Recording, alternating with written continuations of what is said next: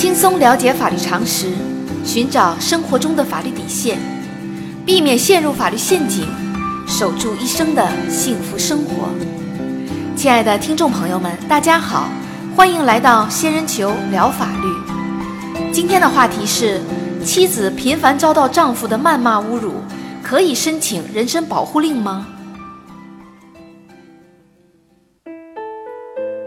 家庭原本是心灵的避风港，是一片温暖和睦的净土。可一旦暴力的阴影侵入其中，会将幸福美满化为恐惧，甚至仇恨。据统计，中国2.7亿家庭中，约30%存在家暴行为，25%的家庭因此解体。我国法律明确禁止家庭暴力。尤其是二零一五年十二月二十七日通过的《反家庭暴力法》，为受害人规定了一系列的保护措施，其中明确规定，曾经遭受家庭暴力或正面临家庭暴力威胁的当事人，可以向法院申请人身保护令。现实生活中，妻子如果频繁遭到丈夫的谩骂侮辱，可以申请人身保护令吗？根据司法案例。二零一四年十月，小明与小美经朋友介绍相识，相恋一年后，两人登记结婚。不料婚后两人因生活琐事摩擦不断，小美时常遭受丈夫的辱骂。二零一六年二月，小美向法院起诉离婚。气急败坏的小明每天给小美及其父母发送微信，进行谩骂侮辱，甚至以人身安全相威胁。此后，小明多次到小美的单位和其父母居住的小区进行骚扰，导致小美和家人饱受精神折磨，无法正常工作和生活。为此，小美曾向公安机关报案。小美收集了小明发送的微信记录、向派出所报案的材料等证据，向法院申请人身安全保护令。对于小明的谩骂侮辱行为，法院会向小美发出人身安全保护令吗？仙人球特别提示：法院应当向小美发出人身安全保护令。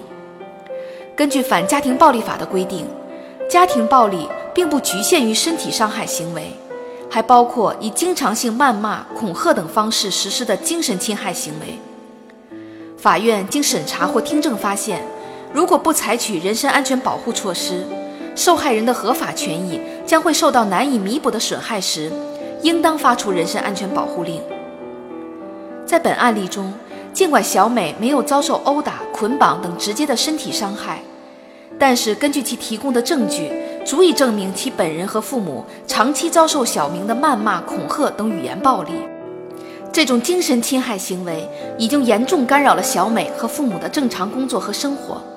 如果法院不及时发出人身安全保护令，将会给受害人造成难以弥补的损害。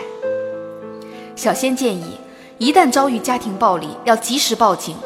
派出所留存的报案记录或者询问笔录就是重要证据。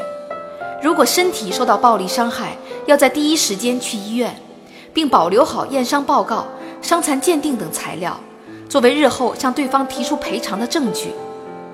同时，根据收集的证据，及时向法院申请人身安全保护令，保护自己的合法权益。此外，在司法实践中，同居关系中遭受暴力侵犯的一方也可以向法院申请人身保护令。好啦，今天的话题就说到这儿。如果你也遇到类似的问题需要解决，请关注微信公众号“仙人球聊法律”。